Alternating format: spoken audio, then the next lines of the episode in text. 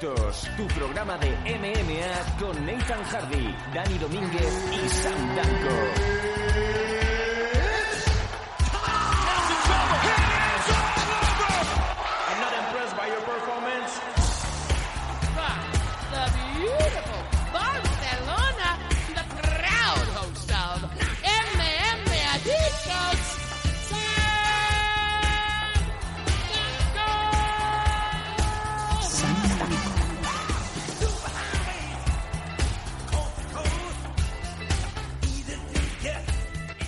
Hola, hola. ¿Cómo estáis todos amigos? Bienvenidos a una nueva semana de vuestro programa de referencia Somos la Resistencia. Esto es MM Adictos en su número 220, 220, 220, que es la corriente que producen mis guantazos cuando te los pego en la boca. ¿Qué tal, cómo estáis? Soy Sam Danco y, como no, aquí tenemos a nuestro otro lado al eh, hombre de Málaga, nació en CAI, el señor Nathan Hardy. ¿Cómo estamos?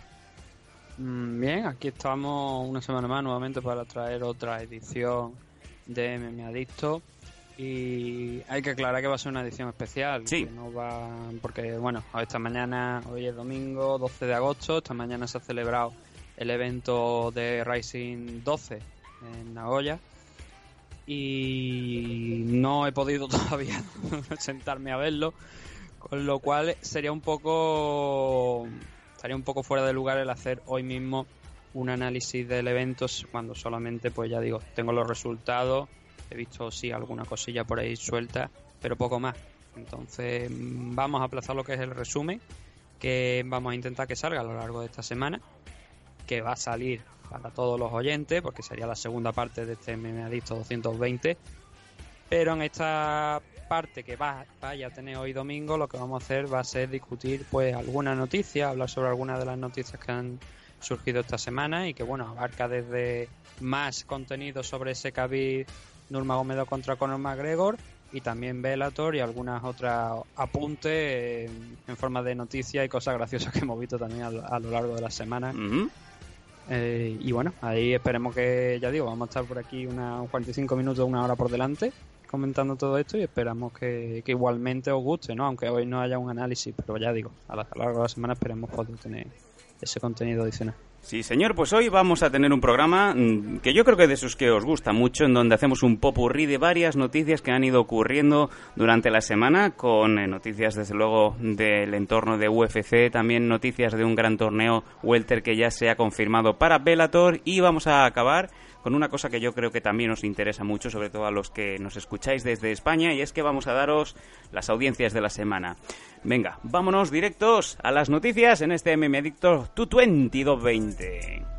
Everything I do for my gang gang. Even though I made it on the Forbes, ain't a thing changed. I got more money than I ever had. I can take some more pain. You got booked for controlled substance. Noticias. Noticias. Is there something wrong with your ear?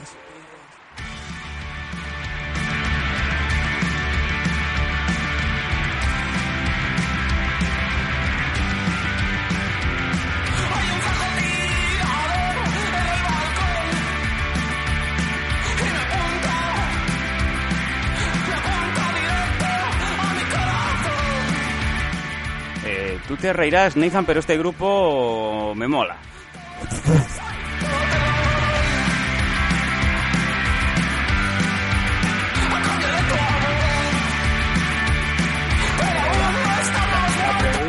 Y no creo que pite, no creo que pite el YouTube. no, claro, No. pero la pregunta es, Sí.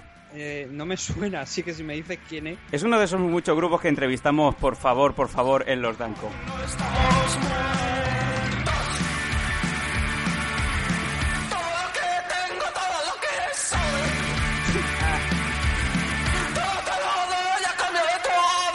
Todo te lo doy a cambio de tu amor. pero eh, es de esos grupos que visitan los cuartos de baño de dos en dos. Eh, sí, sí. Esto es de los, estos de los que beben Skoll porque porque la Mavo es muy cara. Al menos hay que decir que no se bebe La Cruz Campo, sí. el, el Mistol Ah. o el detergente o algo. Ah, pensaba que ibas a decir la Cruz Campo. Ah, eso no es cerveza. un abrazo a la gente te de... Un abrazo a la gente del sur, que sí, que sí. Bueno, vamos con las, con las noticias porque vamos a empezar bien, vamos a empezar con el torneo Welter que ya ha configurado Bellator y en donde vemos pues eh, varios brackets en donde van a haber cuatro, cuatro combates en eh, primera ronda. Los combates van a ser los siguientes, Nathan. Eh, Douglas Lima se va a enfrentar a Andrei Koreskov, Paul Daly a MVP, a Venom Page, eh, eh, uno de los Gracie contra Ed Ruth y Rory McDonald, campeón, que yo no sé por qué está en un bracket, contra John Fish. Bueno, lo de. No sé por dónde podemos empezar porque la verdad es que está todo bastante bien. Si te parece, pues vamos a empezar por un poquito por lo que último que acabas de mencionar. por Vamos lo de allá. Rory McDonald. Sí, sí. En primer lugar, hay que decir que el título Welterweight se va a defender en todos los combates del, o sea, que, que haya, que tenga, que en los que esté en los que esté programado el campeón, obviamente. Entonces, con lo cual tenemos que el primer enfrentamiento de Rory McDonald va a ser un- una defensa del título de contra John Fitch. Que creo que John Fitch además me parece que es el primer combate que va a tener en la compañía, si no si no recuerdo demasiado mal. O por lo menos no sé si ha, llegado a debutar aquí en, en Bellator. Pero no, sí, sí, de- debutó en Bellator ya en Bellator 199. Y el tema es ese, ¿no? Que Rory McDonald va a poner en- juego el cinturón desde la primera ronda pues hasta la última. Digo hasta la última porque si a lo mejor pierde ahora contra John Fitch, John Fitch pasaría a ser campeón y tendría que defender el título contra el ganador del Neyman Gracie contra Ed Ruth. Lo cual, eh, en parte, me parece bien ¿no? que se ponga el título en juego, pero también me parece mm, algo innecesario el que se tenga que defender eh, ronda por ronda. Tú pones el cinturón en juego para el ganador del torneo Sí. Y en cierto modo da igual, porque pongamos que ahora a lo mejor Rory McDonald pierde con John Fitch y en la siguiente ronda le vence Ruth. Y luego llega a la final y resulta, no sé, que o Paul Dilly o MVP o Lima o Koreskov pues no quedan a Ruth o a Neyman Gracie y se proclaman campeón. Vamos a tener Oh. tres campeones diferentes en el mismo torneo. No, no, y aparte hay un combate reserva en caso de que alguno de los Sí. luchadores eh, cause baja. Lawrence Larkin y Amosov. O sea, también tenemos aquí a, a Larkin, ¿no? Digamos como, como otro visible. Sí, hombre, a mí me hubiera gustado la verdad ver a Larkin en el torneo. Y bueno, está en el torneo, ¿no? Y también puede darse casi con un canto a los dientes en el sentido de va a estar aquí en, en este combate alternativo si alguien cae, presumiblemente da igual la ronda, entraría él. Entonces, si pongamos que a lo mejor Larkin vence este combate o, o su rival, podría encontrarse directamente en la final si, si alguno de esos rivales falla. Aunque también hay que recordar que es que no se va a celebrar esto todo en la misma noche. Eh, Esto pues, va a celebrarse a lo largo de- del año y una de las muestras de, de esto es que Rory McDonald, la misma noche en la que se va a disputar el primer combate que está anunciado, que es el de Douglas Lima contra Andrei Koreskov, el tercer enfrentamiento entre ambos, se va a celebrar el 29 de septiembre. La carta del 29 de septiembre tiene también precisamente ese eh, llegar Musashi contra Rory McDonald en- por el cinturón middleweight. Con lo cual, como te estoy diciendo, es la demostración de que va a ser un torneo largo. Va a durar bastante. Como mínimo un año, presumiblemente, ¿no? Se- según la experiencia que tengo de otros torneos y también con el de Bellator, ¿no? El heavyweight. Sí, de hecho, de hecho solamente han confirmado para el 29 de septiembre el primero de los combates de este torneo, que es el de Douglas Lima contra Koreshov. Mm. Yo lo que espero es que no se alargue tanto como el torneo de, de Raw UFC de la división Lightweight, que todavía se está celebrando y se espera todavía la fecha para celebrar la final. Y mientras tanto el campeón, eh, Asol Kwon, sigue todavía por ahí eh, sin pelear desde hace dos años. Entonces espero que, que no se alargue tanto en el tiempo y, y podamos pues ver quién es el ganador de esto. Ahora sí, sobre el tema de los emparejamientos, ya has dicho un poquito de lo que no. de esa, eh, ese detalle especial, ¿no? De lo del título que decimos. Um, a mí, quizás, ya te digo, me hubiera gustado ver a Loren Larkin aquí, pero creo que el resto de, los- de los emparejamientos, la verdad es que está bastante bien. El Douglas Lima contra Andrei Koreskov es lo que te estoy diciendo. Koreskov viene de, ganar su último combate también, además hace pocas fechas.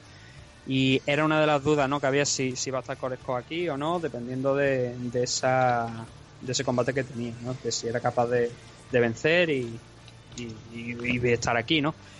Eh, es el tercer enfrentamiento, como te digo, entre ambos. Un- ahora mismo están un 1-1.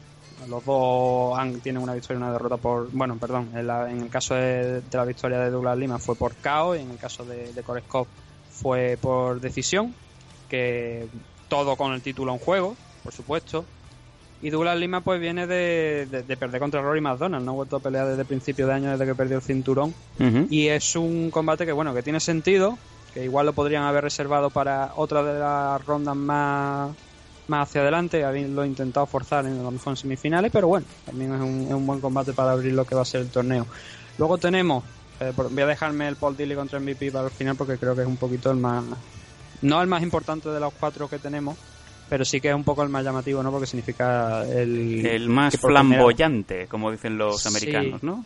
El más Sí, pomposo. porque va a ser el primer combate de MVP contra no contra competición real porque todo lo que ha tenido hasta ahora es competición real no pero sí que va a ser contra un rival que ya tiene eh, un buen registro de combates y, y de experiencia ¿no? Entonces el segundo que, que va por la parte del cuadro de Rory McDonald contra John Fitch es el enfrentamiento entre Neyman Gracie y Ed Ruth. Ed Ruth ya lo habíamos estado comentando alguna ocasión cuando hablábamos de, de Bellator, que es uno de los chicos pues, con más futuro de, por el momento de la, de la compañía, que no solamente es que esté, esté invicto, sino en la forma que está ganando, que la verdad es que está siendo bastante dominante en, todo, en todos sus combates y ha acabado todo además en- por finalización, por KO además, quitando uno, eh, que, acabó por decisión, pero ya digo, las actuaciones que está teniendo son realmente buenas. El- la prueba de, o sea, la- el tema de, de, de Ruth en la participación en este torneo, eh, también tuvo un combate hace poca fecha, ¿vale? Que tal, como estamos diciendo, pues también lo ganó, pero era su primer combate en 170 libras. Él es un luchador de, de más de 185 libras, porque los primeros combates de su, de su carrera aquí, sobre todo en Bellator, fueron en más de 185 libras, por encima, no en la división heavyweight, en la división light heavyweight, pero sí por encima de, como digo, esas 185. Ujú. Y la pregunta era a ver en qué estado de forma iba a estar para, para bajar a 170. Parece que no ha habido problemas con el corte, por lo que vimos con, en ese en ese Bellator 201, donde también no quedó, como digo, su rival. Y está en forma, está fuerte, está en forma y es una bestia. Es un, principalmente, para el que no lo, lo- no conozca de Ruth, es un Greller, eh, condecorado además. No tanto como Henry Cejudo, ¿no? Y Dan Henderson y compañía, Sí. pero sí que con, con un registro importante eh, universitario, ¿no? Entonces es un luchador que hay que respetar y le van a poner a Neyman Gracie, que también está invicto y que es un luchador pues experto en sumisiones, lo que básicamente lo que te esperaría de, de cualquier Gracie, ¿no? También es un finalizador, ha finalizado todas sus peleas también menos, menos una decisión. Y este emparejamiento lo, lo que he dicho- es lo que es uno de los motivos por lo que te he comentado antes que igual me hubiera gustado a lo mejor que Douglas Lima y Andrés Koreskov no hubieran estado emparejados en primera ronda porque aquí lo que vamos a ver va a ser un combate que aunque en el caso de Ruth ha demostrado que tiene potencia de caos su, realmente su fuerte es el es el wrestling entonces igual podríamos entrar en una batalla de, de grappling ¿no? no creo que sea el caso porque como te digo ya es Ruth también tiene potencia en las manos para no quedar su rival pero si llega la pelea al suelo, igual podemos ver eso, podemos ver una batalla de grappling más que un simple combate de, de artes marciales mixtas, ¿no? Arriba también, con, mezclando también lo que es el striking, ¿no? Luego tenemos el Rory Madonna contra John Fitch, que Al ya fin. lo hemos dicho. John Fitch, pues. Le dan la oportunidad de conseguir el título en, en la primera ronda del torneo. Hombre, yo te digo una cosa, eh, sería un sorpresón si John Fitch viene con una victoria sobre McDonald, porque yo creo que es un gran nombre, pero es un nombre que tiene, pues eso dicho, ¿no? Es ese gran momento, pero hace 10, 12 años. John Fitch ahora mismo, pues prácticamente solamente le queda el cartel. Sí, bueno, y que siempre. A ver, la sensación que, que tengo yo con John Fitch es que quizás eh, Rory McDonald se ha demostrado que es un luchador mucho más completo y además tiene a su favor que es más joven.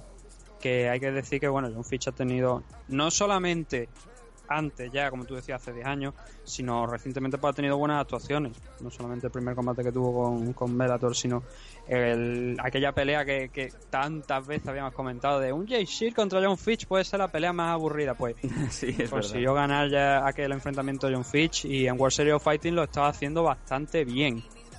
La verdad es que lo, lo estaba, estaba estaba triunfando, incluso hasta el punto de llegar, como te digo, a ser campeón, ¿no? También. Pero sí que te vienen a la cabeza esos pasajes, ¿no? De cuando debutó en World Series of Fighting de Joe Burman, Hostia, eh, con- cerrando una guillotina al poco de empezar el combate. aquello fue... ahí- Claro, es ahí donde tienes el problema, ¿no? De a ver que John, eh, John Fitch no vamos a encontrar contra Rory McDonald, pero de todas formas, Rory es uno de los grandes favoritos de- del torneo y, y lo que se espera es que sea también favorito de cara a este enfrentamiento para derrotar a John Fitch. Y Bueno, luego lo, lo sí, que sí. hemos dicho, Paul Dilly contra, contra MVP es el primer combate realmente serio que le podríamos dar a, a MVP.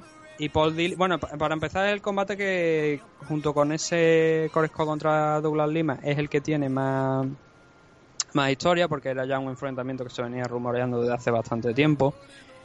Y Paul Dilly, la cuestión era si iba a volver a firmar un contrato con la compañía, porque no sé si lo recordarán nuestros oyentes, hubo un punto donde no estaba muy claro si Paul Dilly iba a continuar a, a continuar la- en la empresa. Finalmente lo, lo ha hecho, ha firmado ese contrato y vamos a tener ese enfrentamiento contra MVP.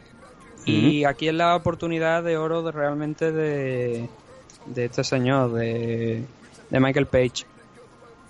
Criticarle eh, es tener, y esto igual le molesta a alguien, pero esto es verdad, es tener poco conocimiento de, del mundo de, Bueno, es un poco... deportes de contacto porque es innegable la calidad técnica. Te iba a decir, es un física. poco que tú... Que que estés tú siempre metido en el ajo de a quién se critica, ¿no? Porque se habla de McGregor y ya Joder, la gente pero, te entra, claro, te entra, pero me una cosa, yo estoy aquí para dar la noticia y luego también para hablar un poco de la noticia, para dar algún comentario hacer alguna opinión. Está Entonces, claro, no, pero que digo que tú siempre, tú siempre estás bajo la lupa, digas lo que digas, porque si criticas a McGregor, porque lo criticas sin fundamento. Cuando dices que no te gusta el McGregor personaje, pero sí que te gusta el McGregor artista marcial, la gente se te echa encima. Entonces, digas lo que digas, vas a tener siempre el problema, ¿no? Pues a quién le importa, ¿no? Pues sí, la verdad es que tampoco es que importe mucho. Pues el está. tema es, como te digo, es que Michael Page, ya te digo que es innegable la calidad técnica y, y, y física que tiene, pero sería algo parecido a lo que he dicho de, de lo de Conor, ¿no? El personaje a veces está más allá de lo que debería. Cuando, por ejemplo, cogió aquella a, aquella Pokéball ¿no? y se la lanzó a, a Cyborg Santos cuando estaba en el suelo Muy pues, dolorido, que básicamente le había roto la, la, el cráneo, ¿no? Muy feo, muy feo lo que pasó. de un rodillazo. Claro, son esos detalles que eso no son del luchador. Para mí no son del luchador, son del personaje.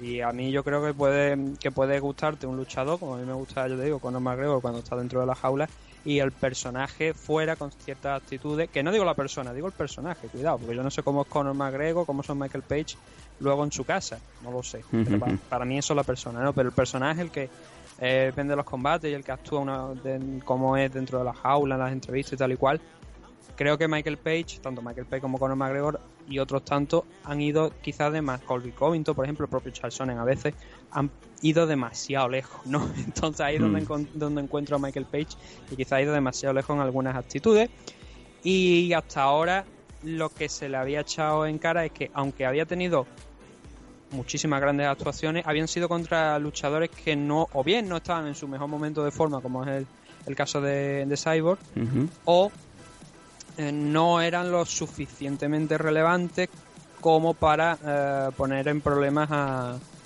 a Michael Page. De hecho, hay un combate que es contra. Bueno, el, el- el último combate que tiene Michael Page contra David Rickel. Rickel sí que era un, un rival ya con cierto reconocimiento, pero obviamente no es un Paul Dilly ni ninguno de los asesinos que hay en este torneo. Y Fernando, y Fernando González, recuerdo que el, el combate anterior que tuvo eh, Michael Page antes de David Rickel fue contra Fernando González, que fue una decisión dividida y ahí dejó muchas dudas. O por lo menos para mí dejó bastantes dudas sobre el tema de eh, qué podría hacer contra un Greller de cierta categoría. Si bien Paul Dilly no es un Greller, eh, y, y se lo que se espera que el enfrentamiento sea un, un intercambio de golpes del que creo que va a ganar Michael Page, Hombre, Em, se antoja que sí. pues debería. Claro, debería, Debería. sobre el Vamos a papel. ver si luego no cambian las cosas, pero debería Michael Page, pues obviamente por lo que estamos diciendo, porque por técnica y por y además por juventud, que también tiene algunos años menos que, que Paul Dilly, por técnica, por físico también, por un alcance mayor y por la forma en la que tiene de, de golpear, buscando ángulos, soltando golpes tan rápidos que dudo yo que después de haber visto tantos años a Paul Dilly, pues a Paul Dilly le vaya a dar tiempo a reaccionar. Me viene a la cabeza, por ejemplo, el enfrentamiento contra Nick Diaz, ¿no? Sí. Eh, pues mm, ya digo que creo que Michael Page es el favorito de este enfrentamiento. Ahora bien, del torneo, incógnita. Del torneo yo creo que ahora mismo el favorito teóricamente por galones, por la experiencia, debería ser Rory McDonald. Bueno. en cuenta además que también viene de vencer a Douglas Lima. Sería, sería en el mundo de, de los sueños y de las piruletas, yo creo que todo el mundo estaría buscando esa, esa finalísima Rory McDonald's MVP, ¿no? Sí, sería, sería. De hecho, yo creo que sería una, una buena final y que creo que puede llegar a pasar. Eh, si es capaz de vencer a, a Paul Dilly, que creo que teóricamente debería ser el que menos de trabajo debería costarle. Douglas Lima y Koreskov, yo creo que quizás Douglas Lima a lo mejor le podría resultar algo más complicado. Koreskov también es un gran, es un gran luchador, pero no sé yo si Douglas Lima sería un buen enfrentamiento um, de cara a Michael Page. Pero eh, para ganar el torneo tiene que ganar a los mejores. Entonces, si es capaz, ya digo, de vencer a Paul Dilly y luego o bien a Koreskov o Douglas Lima, su presencia en la final estará más que justificada y habrá contribuido sobre todo pues a callar todas esas críticas en las que yo me incluyo, pero críticas sin maldad, ¿no? De, bueno, hay gente que sí, hay gente que, que lo pone a caer de un burro, pero son críticas de más de mm, quiero verle competir en serio, quiero verle competir contra gente que tenga cierto nivel para saber si Michael Venom Page es realmente lo que nos ha demostrado todos estos años, eh, incluso cuando peleaba en la India, Mm, o si por el contrario no tiene todas las habilidades necesarias para proclamarse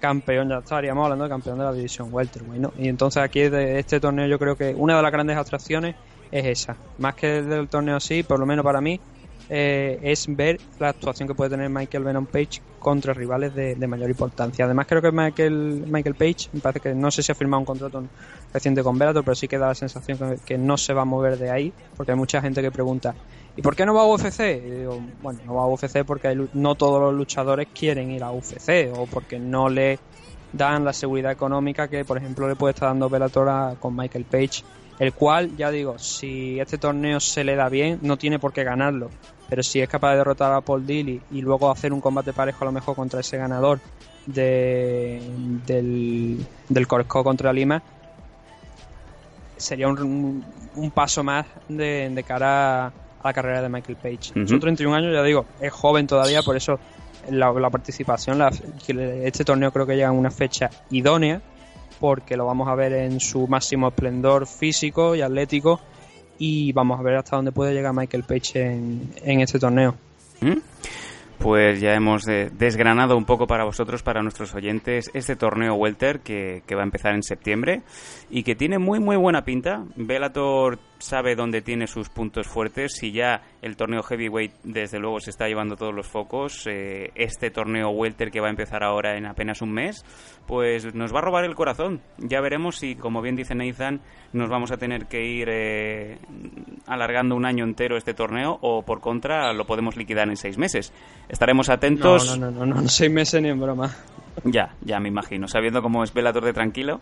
No, Eh, no, por- no, pero no, por tan- no tanto por cómo sea de tranquilo Bellator, es que no hay la intención, porque ya lo hemos visto con el tema del torneo Heavyweight, no hay realmente una intención de, hacerlo rápido, de hacerlo todo, de hacer varios combates en una noche, porque lo estamos viendo con, con, con los enfrentamientos Heavyweight que se van a celebrar en octubre, porque la final supongo que se querrá celebrar a final de año. Y entonces van un poquito rápido, pero no, o sea, esos torneos ya de la época de, de Pride o también más recientemente, bueno, Rising, Combate América, ¿no? También con esa Copa Combate, que por cierto, se van a celebrar dentro de pocas fechas, se va a celebrar ese enfrentamiento Bantamweight entre Marroquín y este chico del que ahora no recuerdo el nombre, El otro. el otro, disculpe, eh, este chaval, no, ahora mismo no, caigo, no, no recuerdo cómo se llamaba el otro el otro luchador en la división, yo digo, el torneo en 135 libras Ujú. y, y que, bueno, Marroquín ganó la última Copa Combate, pero además ese torneo, se, o sea, ese, ese evento se espera que tenga varios enfrentamientos para la próxima Copa Combate. Entonces hay que estar atento porque de momento ya, típico de Combate América, no se ha anunciado nada, a excepción del main event. Tendremos que verlo en próximas fechas, pero ya digo, combate, eh, torneos en los que se celebren la, lo- lo- el desenlace en pocas fechas. el rival de Levi Marroquín será José Alday. Eso, que nunca. Froggy, no sé. No, Froggy era, no. Eh, No, tenía otro nombre. ahora Froggy me- es otro luchador. Es que yo siempre me, me- ya digo, me, me lío con los con, con los luchadores mexicanos, entonces veo uno, veo no sé cuánto y al final me va la cabeza. El caso, como te estoy diciendo, El Pochito, torneo José el de- Pochito, de el mexicano José Pochito Alday, 11 victorias, 3 derrotas contra Levi Saúl Marroquín, 11 victorias y 2 derrotas y campeón inaugural de la Copa Combate, como bien dices. Eh, entonces, como te digo, torneos que se celebren en la misma fecha, las finales, semifinales, poquito. Hemos visto, ya digo, Rising, hemos visto este de, mm, de Combate América, la Copa Combate. Y luego también hay torneos mundiales abiertos, como los de, ya digo, los de los de Raw UFC, que están por ahí, el Open Weight y el Lightweight que se tiene que celebrar a la final, pero no hemos visto no hemos visto semifinales y finales o varias rondas en el primer eh, o sea, en el mismo evento y aquí no va a ser una excepción. Además que hay que tener en cuenta una cosa, han firmado ese acuerdo para con, con la plataforma de AZN para mm, retransmitir los eventos y obviamente se espera que algunos de estos eventos vayan a ser retransmitidos a través de, de esta plataforma, con lo cual hay que justificar un poco la inversión y hay que dilatar un poco el torneo en el tiempo de cara pues a, a poder sacar el máximo provecho de, de esto. Además que es una estrategia en el sentido de ya automáticamente tienes anunciado, si no son main event, tienes anunciado varios co-main event incluso, entre main event y co-main event para muchos eventos, con lo cual es una también una forma de, de Bellator y de vender ya lo que vamos a ver en futuras fechas y asegurar un poquito el mercado. Para mí eso al final no es un torneo, es un- una serie de combates que al final pues van a ser eliminatorios y te lo van a encontrar a la final. Para eso no necesitas un torneo, por decirlo de alguna manera. Para eso puedes ir programando los combates y ya está. Venga, vámonos a otras noticias en este MMA Adictos 220.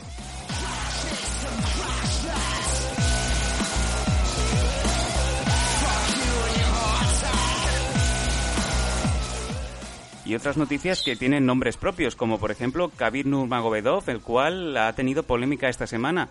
Em, bueno, todo el mundo lo sabe, ¿no? Que por la noche todos los gatos son pardos, pero también te digo que todo el mundo es eh, inocente hasta que se demuestre lo contrario. ¿Qué es lo que ha pasado, Nathan, para que la gente esté un poco intensita con, con el entorno de Khabib?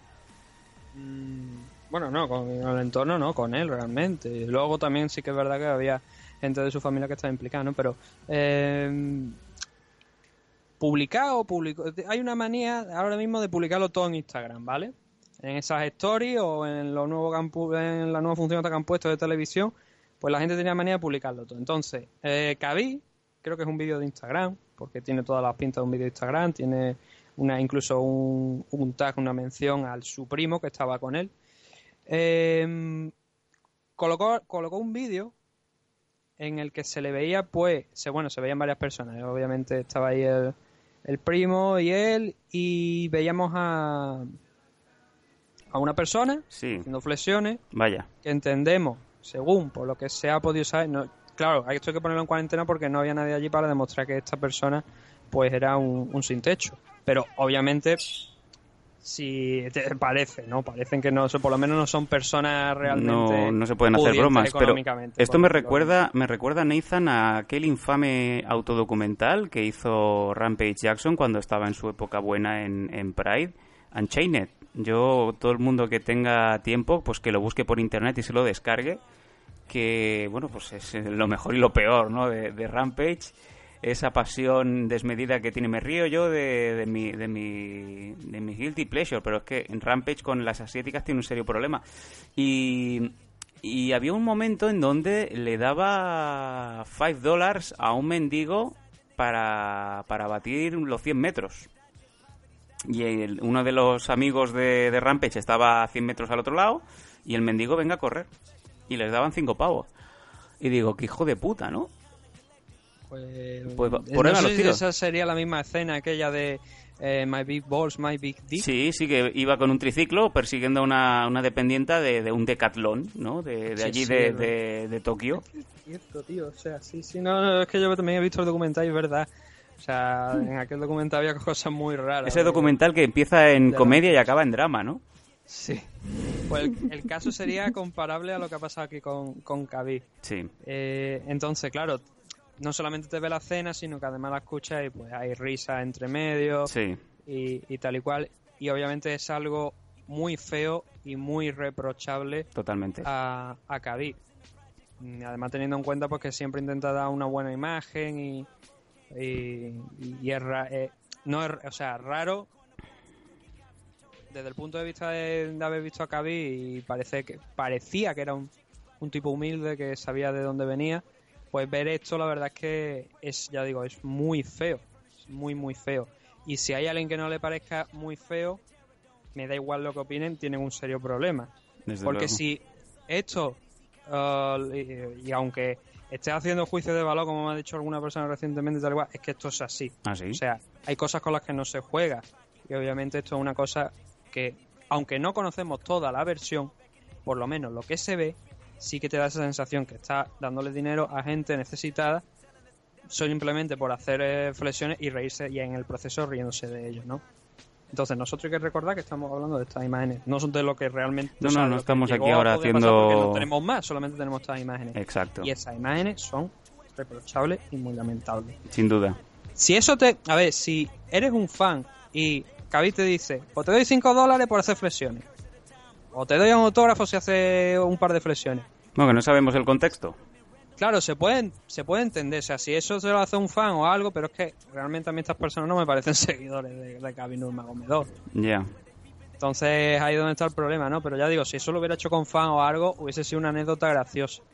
Pero obviamente lo hace con, con personas que, que parecen más que necesitadas, pues es un problema grave. Sí. Y claro, mm, está feo. Y lo peor de todo es que Gaby es un tipo que suele publicar mucho en redes sociales, suele comentar, suele hablar. Sin embargo, no ha hecho ninguna mención sobre esto hasta el día de hoy. Creo que no ha hecho ninguna mención sobre, sobre esto hasta el día de hoy. Y está perdiendo una oportunidad maravillosa para decir, pues sí me he equivocado. Porque esto lo haga quien lo haga, sea Khabib, sea Conor, sea, yo que sé, Cain Velázquez, quien sea, da igual. Cualquier luchador del mundo. Cualquier persona del mundo, que es que esto ya no estamos hablando de luchadores, ya estamos hablando de cualquier persona del mundo que Sí, haga es- esto que ha hecho Khabib. Esto trasciende. ¿eh? es normal. Es. eh, yo no sé si hasta qué punto está puede ser denunciable, ¿verdad? Bueno, no seremos nosotros quien... No, quien- no, yo no me voy a plantar ninguna denuncia a ningún estado de, No. de Estados Unidos. Ya perdemos, ya perdemos los domingos haciendo esto como para encima tener que ir a los juzgados, ¿sabes? Sí. Pero la verdad es que es muy feo el detalle, ¿no? Y no solamente queríamos hablar hoy de, en referencia del tema de Khabib y sobre esto, eh, sino también los combates que se están empezando a anunciar también para ese UFC 229. Venga, dinos, dinos qué tenemos. Creo que tenemos uno femenino que nos va a gustar, ¿no? Tiene un combate intenso, cuanto menos. Bueno, realmente tenemos anunciados dos femeninos de momento que, eh, bueno, podemos hablar de lo que ya se ha anunciado. Vamos a ver. Eh, Ryan LaFleur contra Tony Martin es un buen combate también para abrir un poquito lo que lo que es la CAR. Y luego, bueno, no, o sea, no esto no- cuando he dicho abrir la CAR me refiero para estar para, para empezar a interesarle a la gente más allá del Khabib Nurmagomedov contra contra Conor McGregor, obviamente. Luego tenemos a Yana Kuniskaya, que viene de pues de que Cyborg la utilizaba como saco de boxeo para enfrentarse contra Lina Lambert. La división entiendo que va a ser ya en la Bantamweight, con lo cual ya estábamos lo- el tema de si Yana Kuniskaya debería haber disputado ese combate, pues eh, ya vemos que no, que, que- que está- que aunque ha peleado en Featherweight, pues también va a pelear en la Bantamweight. Y el combate que tú decías, supongo que será el de Michelle Watterson contra Felix Henry. Sí, señor. Y bueno, es el, uno del combate femenino que se, ha- que se ha anunciado. Mm, ya digo, cuando tengamos que hablar de emparejamiento, lo haremos ya en la previa que hagamos cuando se, se está acercando el evento. Luego también tenemos a un Obisan Pro contra Ujú. Dominic Reyes, Muy bueno. que Dominic Reyes pues viene eh, de ir finalizando rivales aquí en UFC, este va a ser su cuarto combate, pero además de, como te digo, viene finalizando rivales en el primer asalto, con lo cual es una gran prueba de fuego para, para Dominic el enfrentarse a Obisan Pro, un Obisan Pro que bueno, está ahora mismo ahí en entre dos aguas, ¿no? Porque viene de vencer a Tyson Pedro, de, finalizarlo pues con una, una buena maniobra, pero ahora mismo ya hay que tiene que volver a encontrar punto dentro de la división, ¿no? Y Dominic Reyes la verdad es que no creo que le vaya a él aporta mucho, pero a Dominic una victoria sobre Brisan Pro sí que le sí que le puede servir para mucho. Luego tenemos también a Sergio Pettis contra Jussier Formiga en la Ujú. Que este combate es interesante desde el punto de vista de, de la división, de ver qué es lo que va a pasar eh, con Henry Cejudo, ¿no? Porque Demetrius Johnson parece que va a estar sentado durante mm, a no ser que las pruebas apunten lo contrario, las pruebas de la rodilla va a estar bastante tiempo lesionado, ¿no? Por lo menos ya a final de año yo no creo que hasta el año 2019 no creo que vayamos a ver a Demetrius Johnson otra vez en la jaula. Y ahí tenemos pues esos nombres ¿no? de Joseph Benavide y este enfrentamiento también entre Sergio Petty contra Joseph Formiga para ver quizás si Henry Cejudo finalmente no se enfrenta contra TJ Dillashaw qué es lo que puede venirle a la división. Una división que ahora con un nuevo campeón pues obviamente eh, ese rematch de Demetrius Johnson no aparte, eh, aplazado teóricamente por esas lesiones, ¿no? Pues tendríamos nombres interesantes que tiene que contra los que es no es que debería no es una obligación para cualquier campeón defender los- el cinturón en su división, ¿no? Y ahí es donde encontramos pues a, a Henry Cejudo contra el ganador, por ejemplo, de, pues, de este combate, ¿no? Tenemos también anunciado un Derrick Louis contra Alexander Volkov, esto sí que es una gran pelea, esto es un gran enfrentamiento porque estamos hablando de dos, dos luchadores que están entre los cinco primeros del ranking Sí, señor. y que de aquí quizás, yo creo que más por la parte de Volkov que por la de Luis, podríamos tener un retador a- al título. ¿Por qué lo digo? Bueno, también hay que recordar que está Steve Miocic obviamente por ahí, ¿no? Pero el plan a corto plazo era ese, es ese Cormier contra Brock Lesnar, ¿no? Pero Volkov hay que recordar que estaba el día de los pesajes del Steve Miocic contra Daniel Cormier como plan B por si uno de los dos no podía disputar ese combate. Entonces, Volkov está a un paso del título. Venció a Fabricio Verdún y está, como te digo, a un paso del título.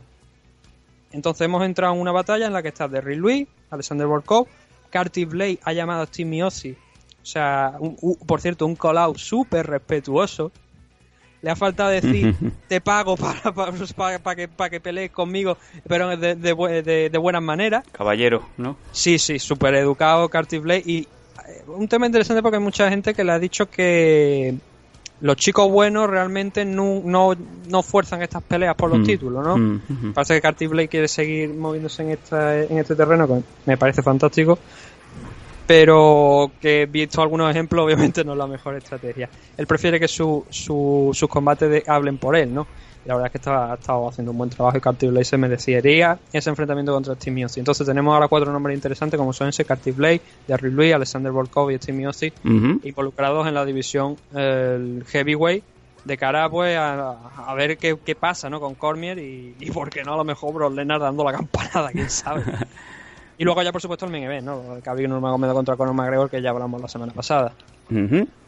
Bueno, pues eh, ya con todo esto habría que comentar también alguna que otra cosita, ya que han salido bastantes nombres a la palestra. Sobre todo, eh, hacía falta ¿no? que hablara GSP, George St. Pierre, y lo ha hecho, en donde pues... eh, no sé si darle la vertiente del puro deporte o qué combates le, le podían, pues...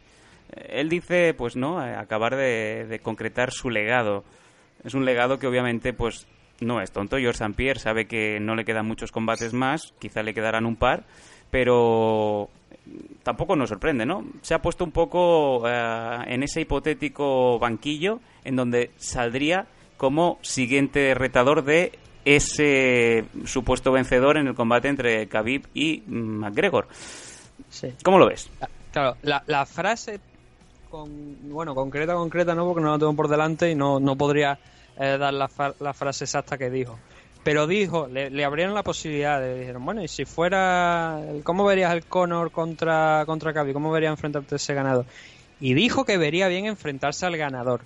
Mm, Realmente en, la de- en las declaraciones creo que no llega a pedir expresamente una pelea contra el ganador de, ese enfrentamiento entre Khabib y Conor pero lo deja caer. Y obviamente, cuando tú has dicho del tema de- del legado, Hmm, eh, se puede entender por legado, pero también la cartera. O Vale. sea, obviamente. A eso eh, vamos, a eso vamos. Obviamente. ¿Y por qué digo? ¿Por qué digo lo de la cartera? Porque, bueno, esto no viene de ahora. Estas declaraciones de. Bueno, estas declaraciones son de ahora. Una entrevista que ha hecho muy reciente de cara a los medios de prensa, que creo que se, incluso fue retransmitida por YouTube y creo que se puede, se puede encontrar. Y viene de antes. O sea, este, este- esta, esta corriente ideológica de George St. Pierre viene de antes. Viene de hace unos meses cuando le hicieron otra otra entrevista habló, hizo unas declaraciones en las que les sacaron varios nombres, entre los que estaban Tyron Bully, eh, creo que también estaba Nick Díaz, Conor McGregor y Ben Askren. Y le dijeron, bueno, de estos nombres, ¿cómo lo ves tú para, para enfrentarte? Y dice, bueno, desde el punto de vista del- de, de mi legado, pues Tyron Bully en algún momento, por lo visto, hubo una intención, pero ahora en aquel momento, o sea, de, de esta, esta entrevista de la que estoy hablando, dijo que ya, pues que ya no era algo como que había desechado, que no le interesaba. Eh, Denis Díaz, pues bueno, ya mm, tampoco dijo que realmente le, le podía llegar a interesar. Ben Askren dijo que le gustaba como luchador, que lo respetaba mucho, pero que, eh, y esto es una verdad, por desgracia, que en UFC realmente el público de UFC no lo conoce, Sí. porque obviamente, bueno, pues Ben Askren, del que por cierto hay una actualización, Ben Askren mm, estaba de Bellator, salió a One SC con un buen acuerdo económico y ha estado manteniéndose ahí eh, hasta que este, este año peleó contra Shinny Aoki y bueno, este año el año final del año pasado, ahora no, no sé la fecha exacta, pero su último enfrentamiento fue contra Shinny Aoki defendiendo el cinturón y posteriormente a eso se retiró. Era un retiro, es un retiro tipo rifle, ¿no? Por decirlo de alguna manera. La gente que, que se aficiona al pro wrestling sabrá de lo que estoy hablando, ¿no? Es muy bueno, muy eh, digo que me retiro, me hacen el acto grande en la compañía en la que estoy trabajando y luego a los seis meses aparezco en la compañía enemiga, ¿no? Venga, y a pelear. ¿Y por qué digo esto? Bueno, Ben Askren había una declaración, unas declaraciones de Dana White eh, recientemente en la que le han preguntado por Ben Askren y le ha dicho, ¿cómo vería a Ben Askren eh, peleando en, en UFC? Es Dana White, ya lo rechazó una vez y demostró que tenía clara diferencia con Ben Askren, pero en esta ocasión ha dicho que eh, ahora mismo está contratado por One, que es, eh, como está bajo contrato con One, no puede hablar, pero que en el momento en el que se libre de contrato de, de One, que sí que mm, podría pues hablar con él y discutirlo y ver qué es lo que se podría hacer, ¿no? Esa es la actualización que hay sobre Ben Askren. Sí. Y sobre lo de Joe Sampier que estábamos comentando, el último nombre, como, como digo, fue el de Conor McGregor y Conor McGregor dijo que sí le interesaba. Desde el punto de vista de mi legado, la- el enfrentamiento contra Conor McGregor es el más interesante. Digo, ya, y los millones que te va a llevar. Hombre. Que es totalmente lícito. o sea, No, no, está es claro, normal. está claro. ¿Quién no querría llevarse ese buen pellizco y además, pues ya que estamos, ganar a Conor, ¿no? Claro, y bueno, a mí me- ya- yo creo que no sorpresa. A mí me encanta Joe Sampier. A mí me parece uno de los mejores artistas marciales que han pisado esta. Es importante, artistas marciales, que no luchador, porque luchadores hay muchos, pero artistas marciales tan completos como Joe Sampier, tanto dentro como fuera de la jaula. Me ha venido un poco a la mente, luchador es el que lucha. También, ¿no? Sí, Sí. Usando ese verbo, tira para adelante con lo que quieras, ¿no?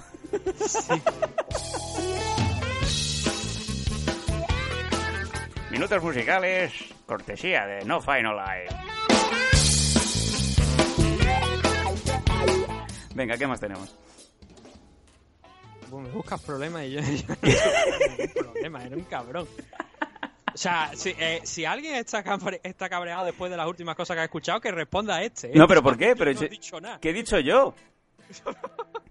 Bu- Bueno, eh, lo, que, lo que sí que se antoja es Sí. que es que George St. Pierre parece que ya está bien de, de su colitis y, bueno, por lo menos está em, afrontando la recta final y se le antoja, como bien has comentado, pues ese combate más pronto que tarde, ¿no? Yo creo que a partir de principios de 2019 ya podríamos empezar a, a tantear a George St. Pierre para, para un regreso al octógono.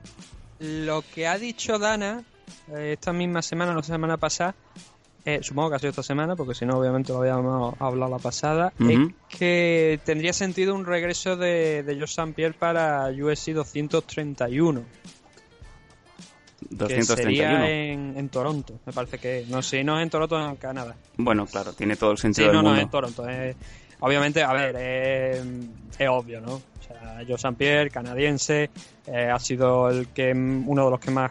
Ya, porque ya dudo si tiene el récord todavía hasta a esta altura de, de público. En Canadá yo creo que sí, pero eh, de público en general en los eventos de UFC me parece que no. Que ya no es Joe St. Pierre el que lo está liderando. Tendría que mirarlo, no lo sé. Pero el, eh, hombre, es obvio, ¿no? Joe St. Pierre, Toronto, el regreso de- del campeón, bueno, ya no es campeón, ¿no? Pero el regreso de, de Joe St. Pierre a un main event en, en Canadá, sería maravilloso.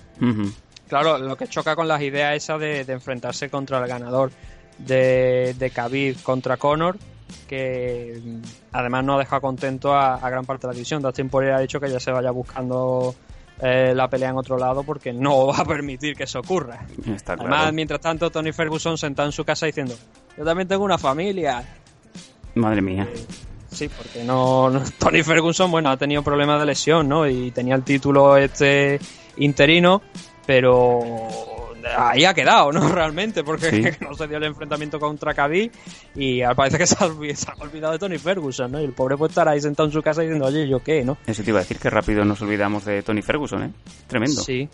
Claro, porque ya es que colocan ese Nidia contra Dustin Poirier y parece que Tony, el pobre de Tony ya no existe, ¿no?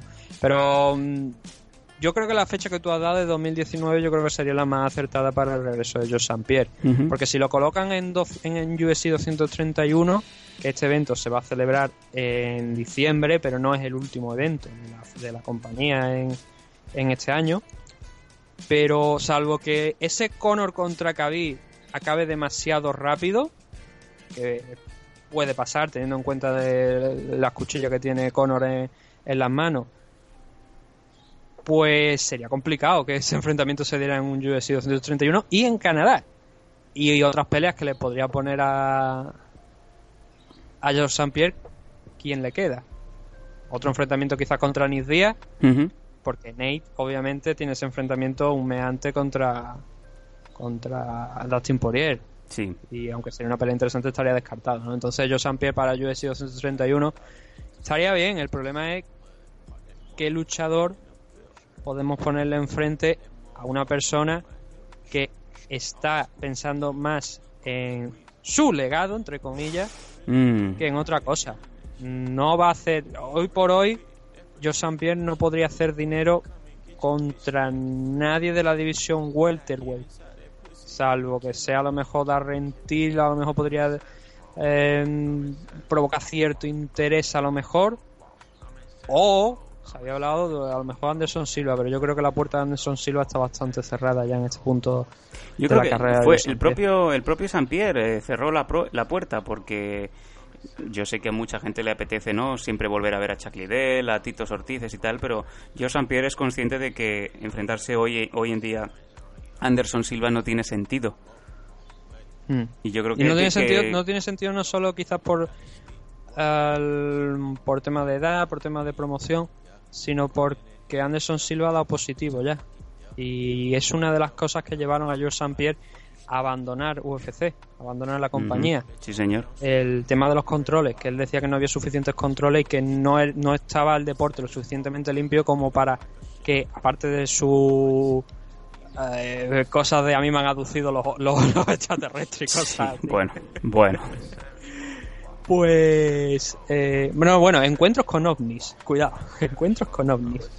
Pues eh, no, no sería lógico ¿no? que St. Pierre aceptara una pelea contra él, salvo que hubiera unos muy buenos ceros. Pero ah, también influiría obviamente las ventas de pay-per-view, ¿no? Y no creo yo que. En este punto de la carrera de ambos, no creo yo que un Anderson Silva contra Joe St. Pierre fuera más interesante que cualquier otra pelea de Joe St. Pierre contra.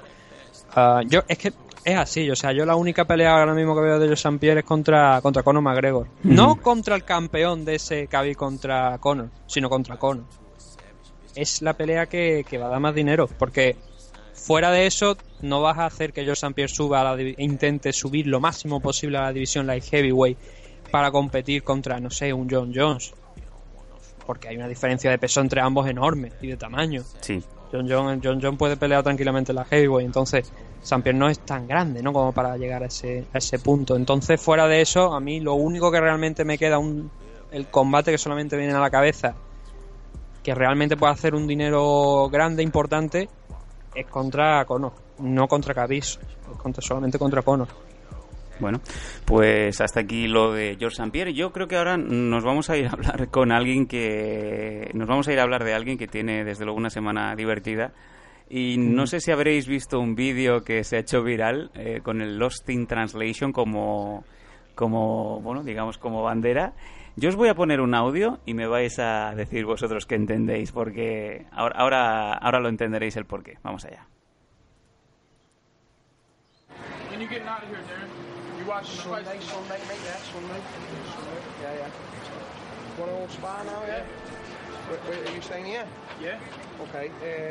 When you getting out of here, Darren? You watching the fight? Sunday, Sunday, mate, yeah, Sunday. Sunday, yeah, yeah. Want to old spa now, yeah? Where, where, are you staying here? Yeah. Okay, All I got is little MMA gloves. yeah. That's all I got. I don't have bigger gloves. What, you want But to I got spar? the padded training gloves. But I know you spar different. I know how you Oh, are. I thought you, meant to spar, hard. like a steam and that. Like, no, like. oh, fucking hell, mate, fucking hell. I meant fucking, let's go fight. I thought you meant get a spar. Oh, what you mean sparring, really? Fucking hell, mate. If you want, yeah, yeah, we can have a little go, yeah, sweet. I haven't got no gloves, if you've got some gloves and that, yeah. I only have Bueno, eh, el vídeo es una joya porque está, está Darrentil, eh, se encuentra con Mike Perry y de repente le... eh, está la confusión entre el spa y el sparring, ¿no? Sí, el Spar. oh, you mean Spar? Es que es muy bueno, dice, no, pero dice, no, me, no me he traído las botas, ¿no? Eh, la cara de, Mac- de Mike Perry cuando, cuando Darren Till eh, le está hablando de una cosa y quiere decir la otra, ¿no? ¿Qué, qué ha pasado aquí, Nathan? Cuéntanos entre Darren Till y Mike Perry, porque es que es muy divertido. Sí, bueno, esto tiene que ser de casi de la misma del mismo día de, de cuando la rueda de prensa. Sí, sí, sí, sí, así es. Porque te veía a rentir con el chándal, Mike Perry con la gorra, entonces eso tuvo que ser, si no horas antes, horas posteriores a, a la rueda de prensa. Y estaban, pues, lo que, tú- lo que se ha escuchado en el audio, estaban allí los dos, entonces empiezan a hablar y le ha dicho y le dice la, la intención de, de Mike Perry, lo que le dice es hacer sparring, hacer una sesión de sparring entre ambos, ¿no? Y, y Darren Till entiende de, de- no, de meterse los dos juntos en un spa. dice, es- dice, ¿un spa con vapor y todo eso? Y entonces cuando, cuando, cuando Mike Perry le sale con, con- con el tema de, de, no, pero bueno, la guantilla, no sé qué, dice, "Ah, espérate, que estás diciendo de hacer sparring? O sea, él le dice, hombre, dice, podría haber dicho let's go fight, no vamos a pelear, pero... y claro, se le echa, se le echa encima de Renti diciendo que fuck me, no, fuck, no, fuck, porque la, la pronunciación Es que es muy bueno. británicos es muy retorcida. Es muy bueno. Además, ya- si ya es difícil entender a- a el acento británico o el acento pues más norteño aún, imaginaros aún que, que, que Darren Till tiene también reminiscencias de, de su estancia en Brasil, ¿no? Entonces se le va un poco el acento hacia, hacia lo imposible, por decirlo así. Y la cara del pobre ya te digo de Mike Perry diciendo, no, pero yo, yo, yo quería hacer una sesión de sparring, no meternos en un spa. Oye, mira, películas... han- ¿Cuántas películas han empezado así? Sí. Vamos a hacer sparring. No, primero al spa, que te quiero limpio, ¿no? Sí. En fin. Me llamó mucho la atención porque Sí. Mike Perry estaba súper tranquilo. Sí, sí, sí, sí, sí. Mike Perry, Mike Perry se, la vi- se la ha visto mucho más tranquilo desde que ha cambiado de camp. Se ha ido a- sí, sí, sí. al sur de allí y se Tremendo. ve más tranquilo el chaval y parece que ha bajado varios puntos, ¿no? En la, la intensidad y, y la energía. Y oye, me alegro por, me alegro por él porque parece que está, después de su último combate parece que está encontrando la el- la guía, ¿no? Hacia dónde moverse y, es bueno, es buena noticia, la verdad. Va a tener ese enfrentamiento contra Donald Cerrone, ¿no? En Denver. Y que va a marcar el show de 25 aniversario de UFC, por cierto, del nacimiento de UFC. Sí, señor, en Denver. Eh, que sí, que hay que recordarle incluso a algunos, a algunos lectores de marca, que no sé si nos escucharán, pero hay algunos lectores de marca lo que hay que recordarle que Dana White no inventó UFC. ¿vale? ¿Vale? Que hay gente que, que llama... Eh, lo tenía por aquí, vaya, hace pocas fechas, lo, lo publiqué en Twitter. Apasionante. Me hizo bastante gracia, porque dice tú, eh, la persona está todo convencida diciéndole a otra persona que no sabes nada, que Dana White fue el que inventó UFC. Digo yo, ole tu huevo. Venga, estos son los que, Y- los que hacen pocas nuevos.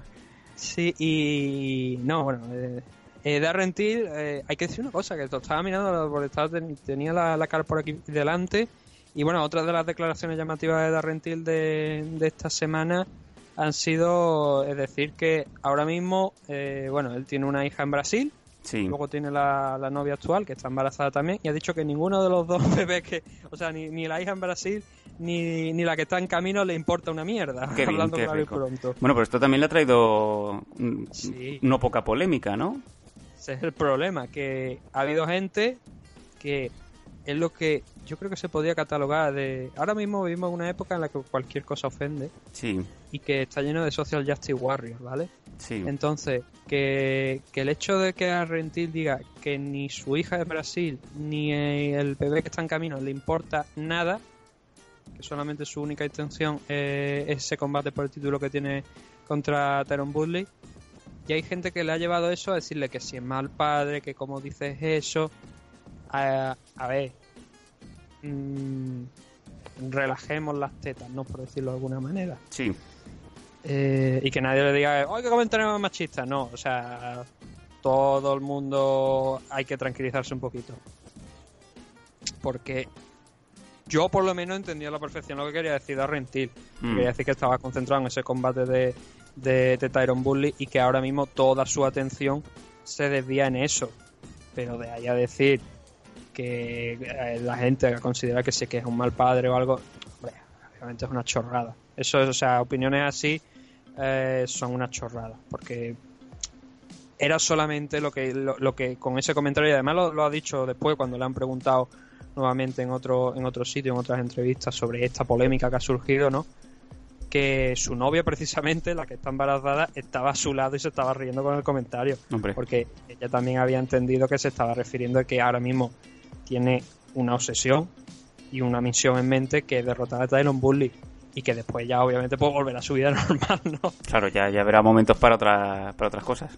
Claro, pero que ahora mismo tiene su casi toda su atención por completo, obviamente, sobre ese enfrentamiento contra Tyron Bully. Y, oye, no podemos coger cualquier frase e intentar darle la vuelta porque yo creo que se entendía perfectamente lo que quería decir. Yo, ya digo, creo que se entendía perfectamente lo que Darren Till trataba de transmitir con esas declaraciones que hizo. Sí, pero es lo que dices tú. Estamos en un mundo en donde todo, todo el mundo se ofende. eh, si hay un comentario levemente machista, ya la gente salta. Si hay un comentario obviamente feminista, pues también saltan las feministas y saltan los Sí. machistas. Y, y así estamos incluso, con todo. pero incluso cualquier comentario que haga ya eh, es que te pueden tachar de todo, de, de racista, No, no, todo- de no sé qué, de no sé cuánto. Y a lo mejor es que no has hecho ni un comentario que ni incluyera algo de, de tipo racial o, o- o- o sexual, nada, o sea, pero ya la gente lo toma de tal manera que dices tú, coño, es que hemos llegado a unos límites ya donde Sí, bueno. lo único que puedes hacer es quedarte callado y ya está, porque, eh, bueno, y dejarle ganar en ese punto, ¿no? Porque es que dices, es que cualquiera se ofende con cualquier cosa. Sí. Y Bueno. no podemos estar dándole la vuelta en nuestro beneficio a cualquier declaración que se haga. Y, hombre, entiendo que haya gente que a lo mejor haya podido entender mal lo de Darren Till. Si tú no conoces a Darren Till y te ponen esas declaraciones, entiendo que puedes eh, llegar a pensar eso que pensó mucha gente. Pero claro, si eso es si no conoces a Darren Till, pero leer a gente que sí que conoce a Darren Till, eh, condenar esas declaraciones y, y su rechazo más enérgico, ¿no? Hmm. Pues no, obviamente creo que ahí es- eh, nosotros estamos hablando de esa gente que no conoce, que conocen a Darren Till y están criticando esas declaraciones. Yo creo que no tiene ni pie ni cabeza. Mm. Bueno, Pero sí. Lo vamos Ahí, a- lo vamos que a dejar estaba aquí. diciendo- lo que te estaba diciendo Sí. antes es que estaba echándole un vistazo a la card de UFC 228 y acabamos de leer lo que hay en UFC 229. Creo que la, de- la 228, lo que es la main card es excelente. Desde Cal- Carla Esparza, Tatiana Suárez, Jessica Andrade contra Carolina Kovalkiewicz, Jair Rodríguez contra Saima Magomesaripov. Que esto le costó casi el despido a Jair. Bueno, le costó el despido, ¿no? Luego la transmisión. La defensa del título Flyweight, Nico Montaño contra Valentina Sechenko y luego el Tylon Bully contra Darren Till en el main event. Pero es que además la, en la car preliminar está Jimmy Rivera contra Josh Donson, Alman Sterling contra Cody Chapman y luego tenemos también a Diego Sánchez, a Jim Miller, Nico Price, Frank Camacho, Darren Stewart, Ryan Manuel, Roberto Sánchez, Charles Bates. O sea, muchísimos luchadores de muchísimo nivel Tremendo. los eventos de UFC, los pay-per-views que se, por lo menos los dos siguientes, tanto UFC 228 y UFC 229, de momento, sobre todo el 228, porque el 229 pues nos queda bastante por conocer, son excelentes. Sí, y luego te llegarán las 200.000 ventas de pay-per-view. Sí, Obviamente en el de Cono contra Khabib, ¿no? Ahí ha hecho hasta el propio Dana White que espera 2 millones de, más de 2 millones, por lo menos 2 millones de ventas, ¿no? Pero vamos a ver este Bully contra Till cómo funciona, porque desde el 227, por cierto, todavía, y esto ya hay que aquí hay que ir presionando un poquito a Dave Meltzer, no se ha dado a conocer cuáles son la- las ventas de pay-per-view. Normalmente se dan a las semanas, Dave Meltzer suele eh, comunicar más o menos a la semana cuánta estimación hay, pero de momento no hemos visto nada. Este, supongo que también el hombre estará un poco li- liado con el G1 Climax ¿no? de New Japan que acaba de terminar hoy y con alguna al- y también que en verano no y estará un poquito de esto pero todavía no yo digo no tenemos el dato y es normalmente el propio Dave Meltzer el que da ese dato más fiable ¿no? sobre el tema de la venta de pay-per-view y a ver si a ver si lo podemos dar en próxima fecha porque va a ser un indicativo importante vamos a ver cuánto hace este Bullet contra Til que ya digo la car ¡buah! es, es buena para que yo diga que una car de UFC es buena me tiene realmente que Sí. impresionar ¿no? Y- Como diría Dani. esto es muy bueno Como diría Dani, esto es crema. Crema. Así con, con voz de cerdo. Crema.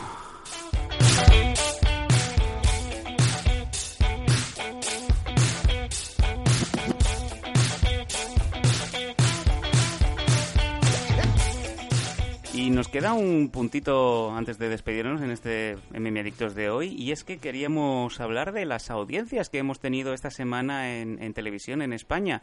Eh, me parece una labor súper loable y muy necesaria que alguien pues eh, diga o agrupe, ¿no? De alguna manera las audiencias que, que los oyentes, la gente que quiere ver MMA en televisión en, en España, pues eh, a través de Nathan Hardy se pueda saber si ha habido más o menos más o menos espectadores. ¿Cómo lo tenemos esta semana? Cuéntanos. Sí, alguien tiene que hacerlo y aquí viene el gilipollas. Sí, el que lo hace gratis. ah. Ah, no, la verdad es que, bueno, a ver, conforme iba pasando la semana, iba colocando un poquito las audiencias en, en mi perfil de, de Twitter. También iba metiéndome en, una, en, un en, bueno, unos pequeños comentarios que iba haciendo con, con Albert, ¿no? Albert, Albert Fernández de, de Gol Televisión, que Sí. es el encargado de, del tema de MMA, y me iba comentando un poquito cómo estaba la situación de, de datos de audiencia y tal y cual. Muy interesante. Y no, sí, la verdad es que ha sido una, ya digo, ha sido una conversación muy, muy interesante. Y los datos que vamos a dar son los que son. Y obviamente aquí habría que hacer algunos comentarios al respecto en el sentido de, como bien me comentaba Albert hace, hace poca fecha. Venga, pues obviamente los combates que... Hay una cosa muy interesante que, que hace que hace Gol, que es dividir la retransmisión en segmentos, ¿vale? De combate por combate. Entonces, eh, por ejemplo, eh, vamos a hablar de UFC 226 porque ha habido más, pero, o sea, ha habido más retransmisiones, pero eh, han sido un conglomerado de combates, ¿vale? No han sido realmente. El único evento, obviamente, ha sido UFC 226. Y, por ejemplo, combate, es lo que me ha dicho él, combates más largos tienen mejores datos y esto es una cosa totalmente lógica porque duran más. Y al durar más el público se puede enganchar más con lo cual el dato de media que son los datos que tenemos nosotros eh, la media aumenta. Porque Curioso. es más largo y porque da más tiempo a que la gente pues se enganche al combate. Combate como que por ejemplo ya hablando de este UFC 226 que el primero de la noche que es algo que también suele hacer Gol poner un combate que en- de la parte baja de la main card para luego saltar al main event y al co-main event por lo menos en mi experiencia lo que suelen hacer el primer combate de la noche de UFC 226 retransmitido en Golf fue el Swanson contra Moicano, el caso Swanson contra Renato Moicano, y eso marcó una media de 84.000, 85, casi 85.000 espectadores, ¿vale?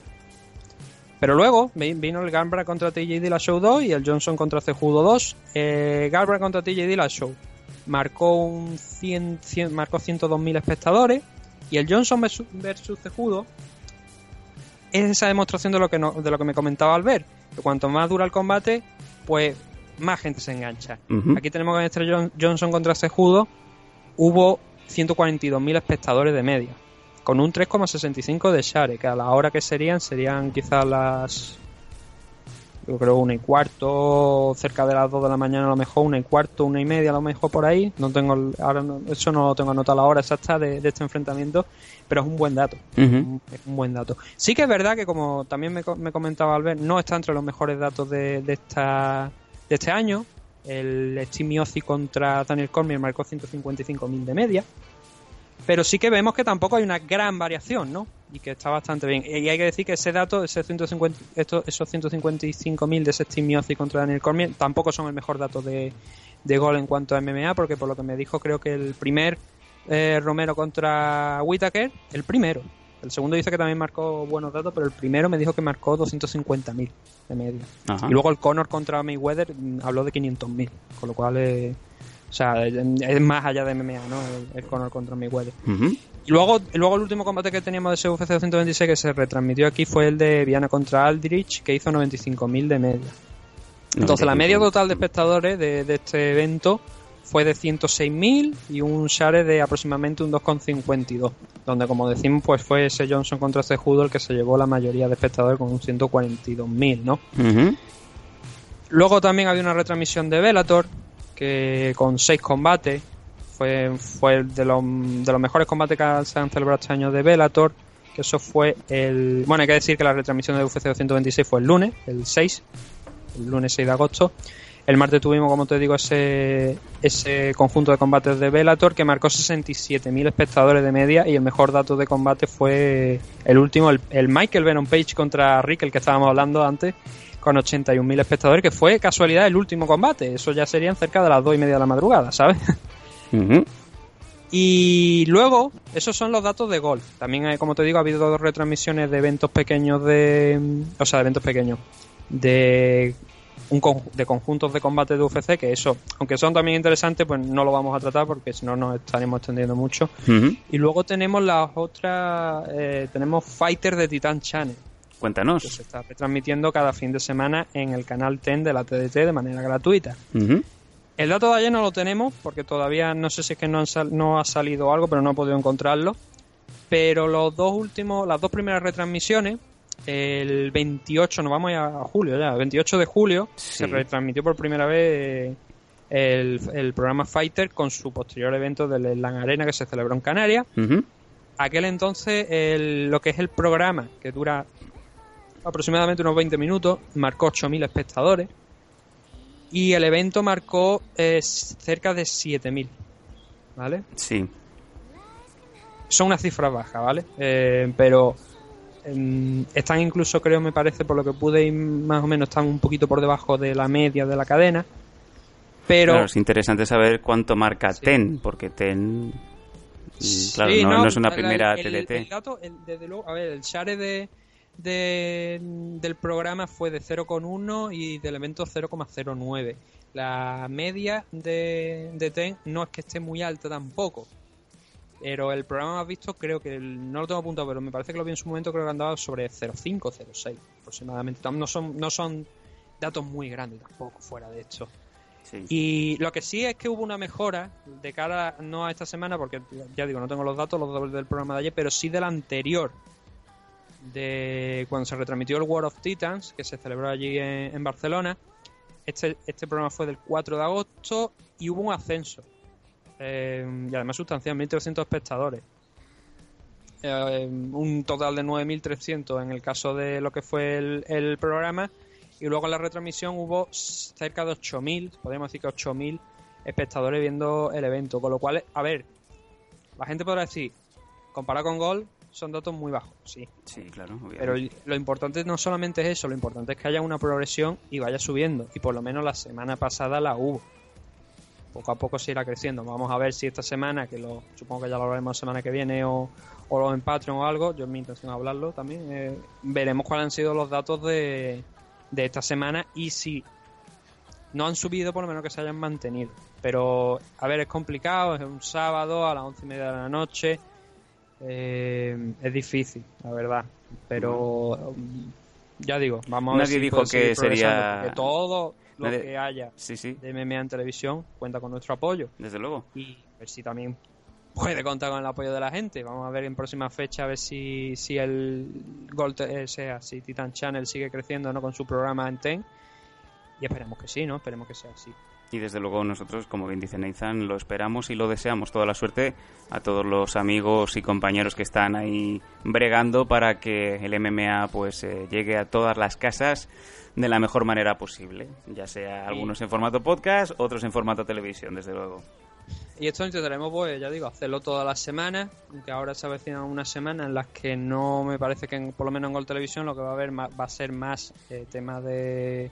Pues de, no me suena que ahora mismo haya ningún evento así en próximas fechas que Gol vaya a retransmitir, pero sí que seguirá, supongo, retransmitiendo eh, combate suelto. Entonces, ya en la próxima semana sí que hablaremos a lo mejor de cómo van esos, esos combates, no fuera de lo que es ya eventos, para, para ver si por lo menos también en esos combates repetidos la gente también se engancha. Pues ya con esto, ahora sí, ya nos vamos a ir despidiendo de cara... espera, que tenemos preguntas. Ay, es verdad, es verdad. Rápido, Nathan, ¿qué Son tenemos? sí, nos no han son- llegado, no son muchas. nos han llegado esta semana, cierto, se me había ido el santo al cielo. Nos han llegado un par de preguntas esta semana a redes sociales en arroba mmadictos o en facebook.com mmadictos o también en mmadictos.gmail.com. Ya sabéis que si tenéis algunas dudas, algunas preguntas, cualquier cosa que nos queráis comentar, pues en las vías de contacto podéis hacerlo siempre que queráis. Di- di- bueno, dinos, dinos rápidamente qué, qué hemos recibido esta semana. Vale, voy a leer las preguntas y luego voy a, a leer un comentario que nos han dejado en Ivo, que Venga. también es interesante. Entonces, así a lo rapidillo. Hay que decir que estas preguntas que nos ha mandado Javier en Twitter son de son sobre Rising. Entonces, ya digo, conozco algunos resultados, no he visto todavía el evento, pero vamos a intentar hablar un poco porque son preguntas que están hechas antes del evento, con lo cual son fáciles de responder. Vamos a ver. Entonces, tenemos eh, la primera pregunta que nos, hizo- nos hace Javier es si nos gusta que haya habido tantos combates de K1 o que si preferiríamos todo de, de MMA. Bueno, yo personalmente preferiría un evento 100% MMA. Ya sabemos que a veces despista un poco porque nunca acabas de encajar al público. Yo sé que hay público que obviamente le gusta todas las artes marciales, pero yo también sé que, y, lo digo por experiencia propia, que he estado locutando en un Fight Club Slam y el problema quizás sea de que hay gente que te viene por boxeo, hay gente que te viene por eh, kickboxing y hay gente que te viene por MMA. Y difícilmente mm, viene gente por las tres cosas. Así que me imagino que en los torneos de, de Rising pues puede pasar ciertamente lo mismo, ¿no? Mm, Hoy en, hoy en Nagoya han metido a 5.000, cerca de 5.600 personas me parece que han metido, lo cual creo que equivale a casi prácticamente todo el pabellón, todo el recinto donde estaban. Eh, o sea, la asistencia están siendo buena, ¿vale? Sobre la pregunta que, que estaba haciendo Javier, eh, es una manera, estaba hablando Sandro del tema de Fight Club Land, tal y cual, es una manera, Japón es una manera diferente de, de entender los deportes de contacto. Sí, Entonces, sí, está claro. a lo largo de su historia, Pride mismamente, Pride también hacía show conjunto con K1. Y había un intercambio de talento y se hacían eventos pues donde tenemos un poquito de todo. Rising aspira a ser, eh, según son las propias palabras de, de Sakakibara, un- una federación donde campeones de diferentes disciplinas puedan venir a pelear, como también venía- veíamos en Pride a fin de cuentas, porque en Pride veíamos luchadores de, de diferentes eh, estilos compitiendo, como vimos también en el inicio de UFC, por ejemplo, ¿no? Entonces yo creo que a, a mí no es que ni me gusta ni me disgusta, mm, bueno, se podría decir que sí, más, que, que me gusta, ¿no? Porque así dan la oportunidad a gente que, a luchadores principalmente de K1, que no llegan a tener tanto reconocimiento por parte de, de la prensa, aunque estén haciendo grandes combates, y le dan una plataforma pues para que puedan exhibirse, como por ejemplo hicieron con Rena. Rena venía del subboxing, eh, Rena estaba, lo, lo- lo comentamos cuando hicimos el análisis de- del último evento de, de Rising, estaba trabajando eh, parcialmente en una cafetería porque no le daba con lo del tema de pelea en subboxing. Sí, que vendía tickets si se lo pedían, que no ponía cara rara, no ponía lo- la cara de también, oler o sea, El tema de las entradas, eso también... No, y bueno, y si hay que desmontar un ring, ahí también está Rena, ¿eh? Que No, no, sí, lo sé, lo sé. O sea, que no es... Entonces, es Rising está haciendo un bien también a esta gente que viene del K1 porque le da una plataforma para mostrarse y para alcanzar un público más amplio, porque al retransmitirse también por Fight es más fácil seguirlo. Estas otras empresas eh, retransmiten solamente en japonés. Algunas de ellas retransmiten también gratuitamente, pero tienes que tirar un VPN quizás para ver los shows o hacer a través de un proxy de manera legal, porque son legales. Lo único que pasa es que están geobloqueados, ¿no? De cara a- al público extranjero. Y entonces, por eso veo bien que haya combates de K1.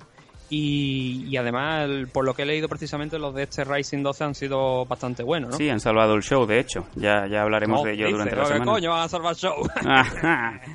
Ha sido, ha sido adicional a todo lo que ha sido el show. Venga, ¿qué más Que tenemos? bueno, ya te digo, no lo he visto, pero las cosas, las, de, la- las críticas que se están leyendo han sido muy buenas. Sí que sé, también sé cómo acaba el main event, así que no lo diremos eh, aquí. no hoy, lo hoy diremos ha habido aquí. cosas muy buenas, muy positivas en ese racing. Venga, ¿qué la más segunda tenemos? pregunta, y esta, esta yo creo que tú no vas a saber responderla, porque me parece que no sabes de qué estamos hablando. Vamos a ver. Ah, pregunta, ¿creéis que a Quintaro le debe dar la bienvenida Baruto? Hostia, a mí me suena Jocántaro, que era el monstruo de eh, Cárate a muerte en Torremolinos. Fíjate tú, mi cultura de mierda. Así que creo que la pregunta es para ti. Un Torremolino. Sí, había una película, Jocántaro. Sí, sí, no, no, sí sé que sé, sé, sé, sé de la película que estaba hablando, pero no huevo, ¿eh? Venga, Eh, bueno, a ver, Baru- Baruto sí que te tiene que sonar. sí, me suena el nombre, pero ahora mismo no te lo ubico. Bueno, pues mm, tanto Baruto como Quintaro son luchadores de, de sumo, ¿vale? Quintaro, el detalle es que a lo mejor por Quintaro a lo mejor no lo conoce mucha gente. Osunarashi era el, es el nombre. Osunarashi Quintaro, ¿vale? Él no se llama así. Él se llama del Raman Salam, ¿vale? Ah, muy bien. Lo que pasa que es, es, es de Egipto y se, se metió pues a hacer sumo y acabó allí en Japón. Y en el último show de Rising mm, lo vimos que se subió y que dijeron que iban a hacer, iba a hacer su debut profesional en Rising 13 en temas de MMA. Entonces la pregunta de Javier es si lo veíamos bien eh, que se enfrentara contra Baruto. Hombre, eh, yo hay que decir, yo tengo que decir que todo lo que sean Open Way dándose tortazos, para mí es una maravilla. El torneo Open, Way de Raw FC me pareció una maravilla. Que esté ahí a Origuele soltando guantazos contra lo, que le pongan por delante. Y me gustaría, sí que es verdad, un Quintaro contra Baruto creo que podría estar in- interesante de cara al espectáculo. El tema de, de esto es que Baruto, creo que había leído hace unos, unas- unos meses, más que una semana, unos meses, que iban, estaba pensando en volverse a Europa. Entonces, eh, creo que sería un enfrentamiento que estaría bien, pero me parece que no se va a dar. Ajá. Por el tema de lo que de lo que estoy diciendo. No sé si hoy, respecto a esto, no sé si hoy habrán anunciado algo, ¿vale? Eh, Rising 13 se celebra en septiembre, creo que era, me parece, no en octubre, ahora no recuerdo exactamente la fecha, creo que en septiembre, me parece. Y se sabe poquito de sacar, pero me parece que de momento a Quintaro hoy creo que no lo han anunciado. Si lo han anunciado, fallo mío, porque ya digo, no lo he visto el evento, entonces no puedo, pero eh, respecto a la pregunta, yo creo que sí que estaría bien, pero creo que no se, le- no se va a llegar a dar. Si a lo mejor podrían contar con Bossap, ¿por qué no? Oye, Quintaro contra Bossap eh, es el hombre, ¿no? Eh, que sirve para todo, Bossap. Sí, sí, la verdad. y además sí. lo mismo, la, la casualidad ha querido que en la última retransmisión, si la parte de, si el main event lo seguisteis a través de Fuji Televisión, eh, había anuncios de WhatsApp en mitad de la retransmisión. Así de repente. Sí, había un anuncio, pero bueno, WhatsApp allí, todo el mundo sabe que es una figura muy, muy, muy respetada. Sí, sí. Y ha seguido haciendo comerciales, ha seguido haciendo anuncios allí y pusieron un anuncio durante la publicidad donde salía WhatsApp. No sé yo si será indicativo de algo, pero bueno, ahí hay que dar el detalle, ¿no? Bien. Nos pregunta también por, por otro combate de, de, de, de Openway, ¿no? Zuluciño dice que ha vuelto hace Oh, poco. Zuluciño. Volvió. Zuluciño, sí señor, infame. Volvió Cuando, cuando me... Fíjate tú, cuando, cuando adquirí el Fight Pass de UFC, eh, El dije... combate fue Zuluciño. Sí señor, dije, ¿qué combate me apetece ver? Y me puse Zuluciño contra Fedor. Sí, bueno, señor. pregunta aquí Javier que ya que Zuluciño ha vuelto hace poco, si nos gustaría verlo nuevamente contra Minowa en honor a Pride. Hombre. sería, a ver, sería interesante, ¿no? Hombre, yo creo que las, las, a mí todos estos combates me parecen interesantes. las opciones de las opciones de Zuluciño crecen a medida que pasan los años. Fíjate tú que a mí me parece más interesante ver un Zuluciño contra Minowa Ah, siempre. porque es más eh, Freak más show. freak show que ver a Charlie Dell contra Tito Ortiz nuevamente en la jaula. Santo cielo, pues si es que eso está claro. que no es que me da yo yo lo afronto con, con, con- no con nostalgia con pena con, con miedo también a, a- a que ese legado tan tan tan trabajado con los años pues se vaya No, es bueno, a tomar por saco El caso de Tito Ortiz se fue por, a tomar por saco hace ya tiempo. ¿eh? ya ya ya con lo de la Y foto Charlie bueno, desde que se quedó muñeco en su último combate contra Rick Franklin, pues... Bueno, ya te ibas tú viendo que eh, Charlie Dell iba mostrando signos extraños, ¿no? sí bueno es igual Cuando, cuando se quedaba mirando los combates de pie y empezaba a mover las manos para que le estaba dando un infarto. No Madre sé si sí, recuerda a sí, la gente sí, esos sí, hombre, sí, sí, sí, que parece que le estaba dando un ictus, sí, es verdad, es verdad. Eso son malas señales, pero bueno.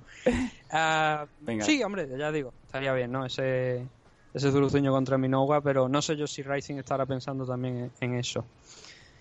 La última pregunta de Javier es si Murata, Kanako Murata, que peleaba hoy contra Ángela Magaña, que si ganaba merecería un rematch contra Rin Nakai en fin de año. Vamos a hacer un spoiler. Yo diría, yo la- diría, yo diría, sin saberlo, sin saberlo, yo diría que sí, porque de hecho si le ponen a Kanako Murata alguien que tiene mercado fuera, aunque sea Ángela Magaña, yo creo que sí. Y además Rin Nakai también es, es un box office, ¿no? Eh, Si ponen a Rin, inmediatamente ganan, ganan audiencia. Y una revancha, pues sería perfecto. Según mi, Mm. mi punto de vista, claro. Ahora lo que digo. Vamos a tapar, que, que- que no haya visto el show y tenga ganas de verlo, que se tape los oídos. Venga. Porque vamos a hablar de, la, de lo que ha pasado con Kanako Murata. Kanako Murata ha ganado esta mañana Ángela Magaña en el segundo round por un bon fluke, ¿no? Que no es una sumisión muy muy que se vea mucho, ¿no? En el mundo, aunque en UFC sí. y sobre la pregunta si, si merece un rematch contra Rin Nakai. A ver, merecerlo yo creo que sí. Merecerlo yo estoy con San, yo creo que sí. Por, Sí. Desde el punto de vista de, de lo que puedan meter ahí, yo creo que sí, es interesante. El tema de aquí la discusión es que Rin Nakai se iba a enfrentar contra Shizuke Sugiyama en el último evento de Rising, en Rising 11, y por problemas de salud no pudo celebrarse el combate. Entonces, la pregunta de si merecería, sí. Si lo va a hacer Rising, no lo sé porque no sé si quieren darle ese combate a Shizuke Sugiyama todavía.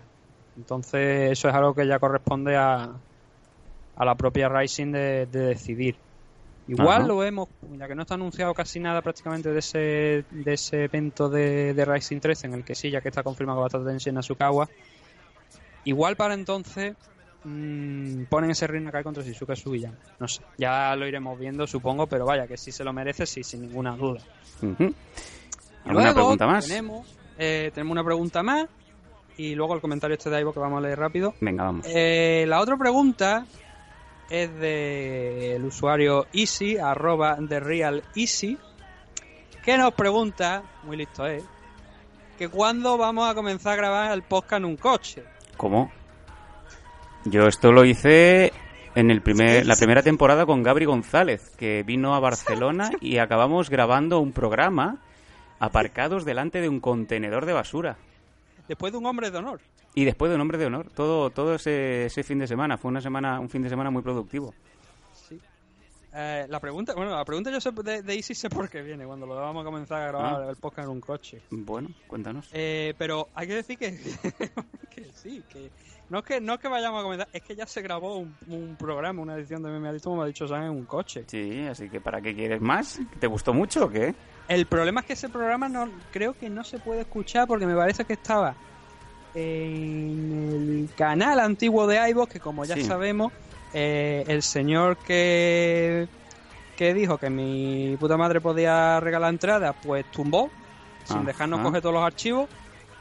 Y desde entonces no sabemos lo que pasa con esos ficheros. Bueno, Y creo que ese programa estaba ahí. Ese programa se grabó en un coche. se podría mirar de buscar, porque es posible que haya algo en las copias master, pero habría que, que Ahí, echar ahí. un buen, un buen Pero, barrido. se- ¿Me puedes confirmar que no está en la que se comió el perro de, de un familiar tuyo, verdad? Eh, creo que no.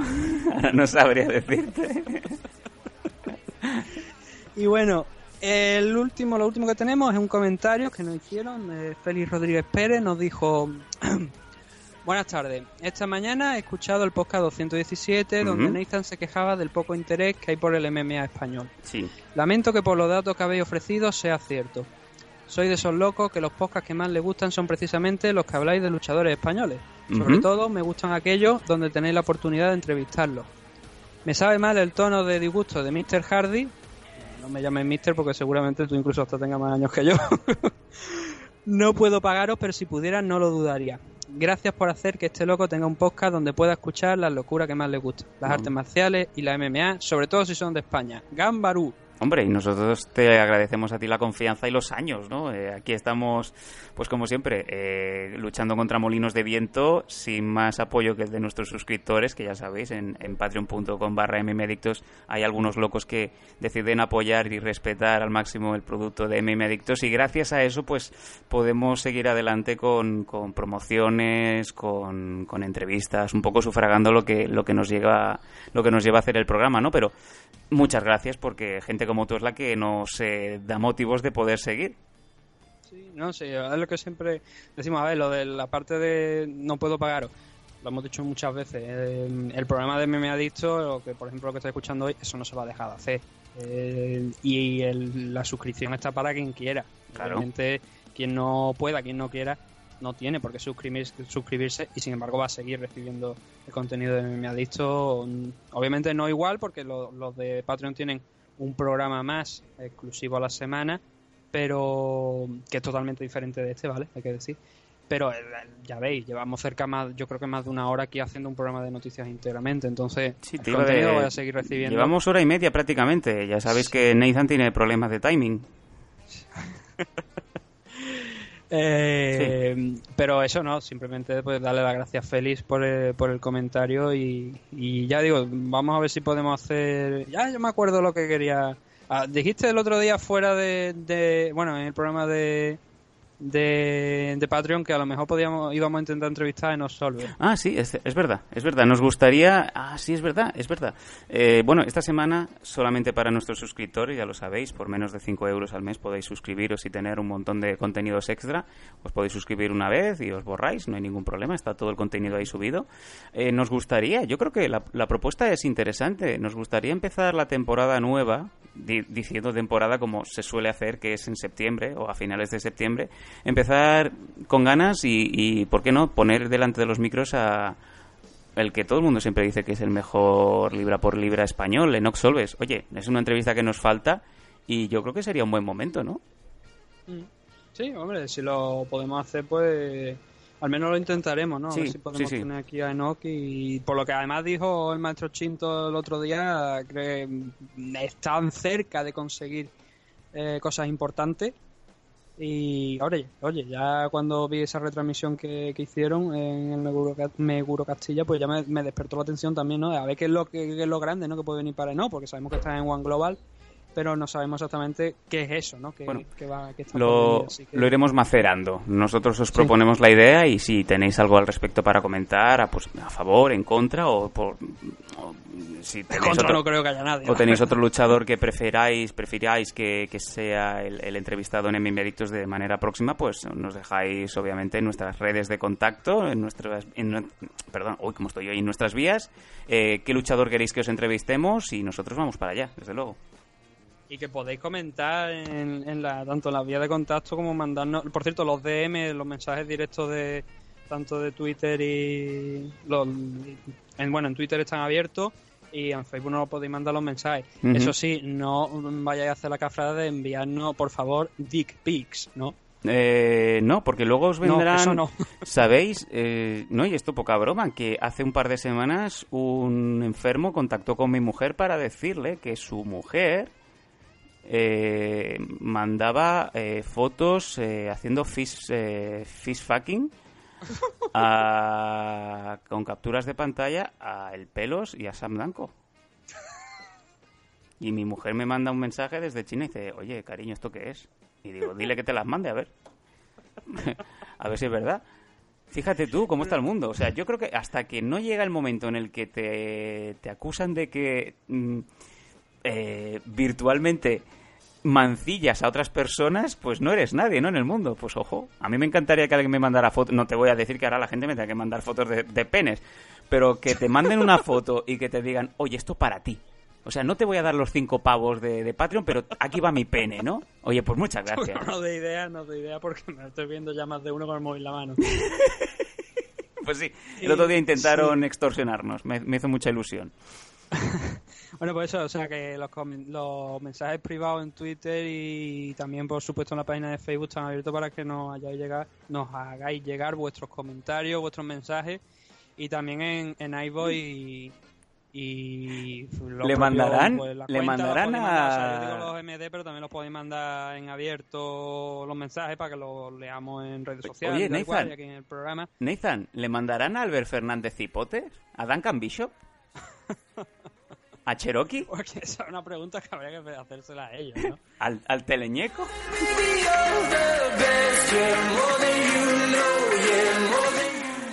Bueno, lo dicho, ahora sí que nos vamos a ir ya directamente con esta... con este... No sé cómo, o sea, no Este hecho el comentario de las Deep Pics porque esto ya. Venga, vámonos en MM Adictos. Madre mía, qué locurón.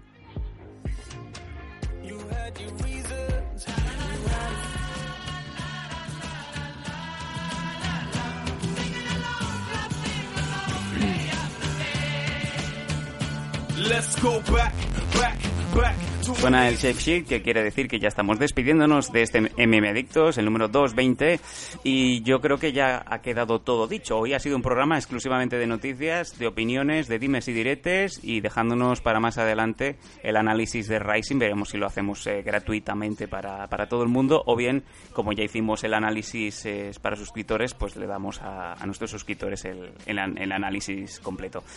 Nathan, ¿algo que quede? No, creo que no. Me parece que. Hombre, algo siempre queda. ¿no? Siempre Alguna queda cosa algo. siempre quedará por ahí. Y obviamente, teniendo en cuenta que el mundo de las MMA es muy amplio, pues seguramente hay algunas cosas por ahí. Ah, bueno, sí que me.